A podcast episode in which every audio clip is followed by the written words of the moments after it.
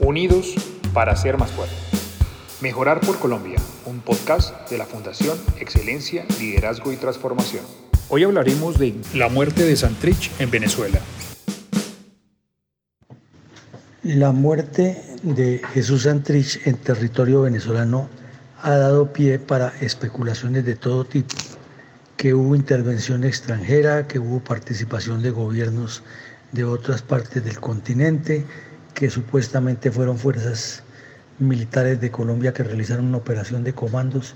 Lo cierto es que Santrich está muerto, hay una clara evidencia de una vendetta entre narcos de las FARC y el gobierno venezolano en un triángulo de intereses eh, financieros oscuros y de corrupción y de delincuencia internacional. Por otro lado, al gobierno de Nicolás Maduro le queda muy difícil pronunciarse al respecto por varias razones. Si lo hace aceptando que Santrich murió en territorio venezolano, pues le comprueba al mundo lo que él siempre ha negado, que los terroristas de las FARC estén protegidos allá. Segundo, si asume una posición radical contra Colombia al respecto, pues naturalmente va a quedar en evidencia que su narcogobierno está relacionado con los carteles de la droga de las FARC y el ELN.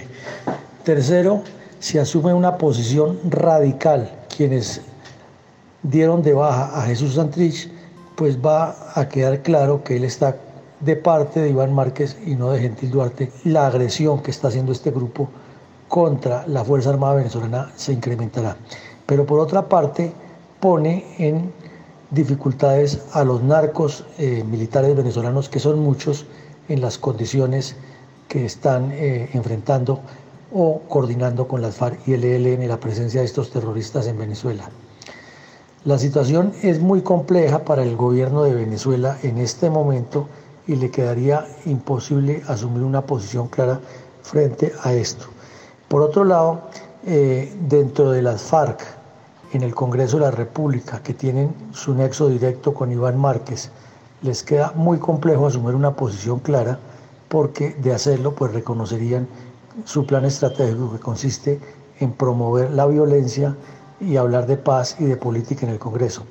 Pero además queda claro en este hecho que Iván Márquez y el fallecido Santrich tienen mucha relación con lo que está ocurriendo en los paros, con la violencia callejera y con el nexo que tiene el régimen de Maduro. Así es de que quienes eliminaron a Jesús Santrich pusieron en calzas prietas al gobierno venezolano con el mundo entero porque no tiene ahora cómo demostrar que eh, los terroristas no estaban en territorio venezolano. Y de paso también genera un enfrentamiento y una contradicción con, con los grupos de Iván Márquez, habida cuenta que si el gobierno venezolano reconoce lo que dicen las FARC es cierto, que fue muerto en Venezuela, pues estarían completamente de acuerdo. Pero si no lo reconoce, quiere decir que está en desacuerdo con lo que dice Iván Márquez y ya habrá otro tipo de dificultades. Tema para seguir analizando. Les habló el coronel Luis Alberto Villamarín Pulido, presidente de la Fundación Excelencia, Liderazgo y Transformación.